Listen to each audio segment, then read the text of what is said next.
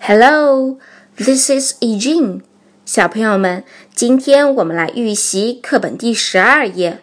Please turn to page twelve. Say and act. 标题是 Who are you? 你是谁？其中的 Who, W H O, Who 是什么意思？你们还记得吗？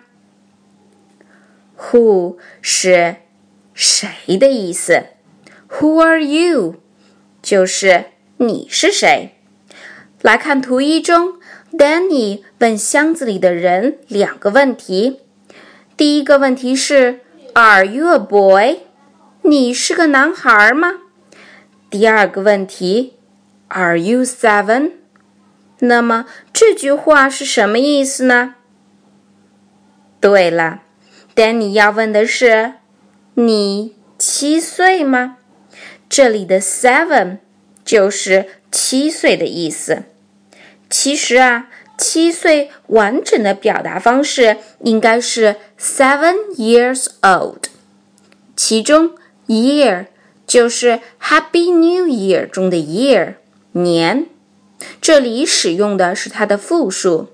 Follow me, years, years.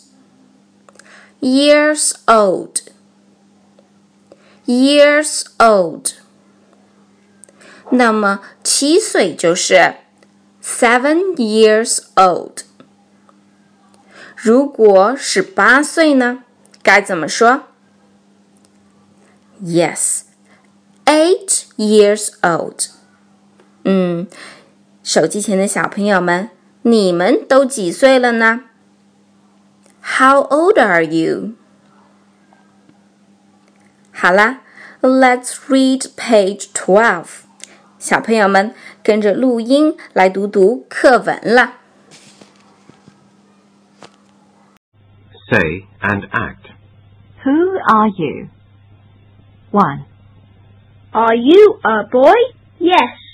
Are you seven? No, I'm nine. 2. Are you a boy? No, I'm a girl. Are you seven? Yes. 3. Are you a boy? Yes. Are you seven? Yes. 4. You are Tom. You are Alice.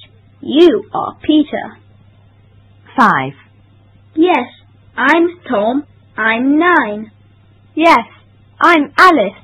I'm seven. Yes, I'm Peter. I'm seven.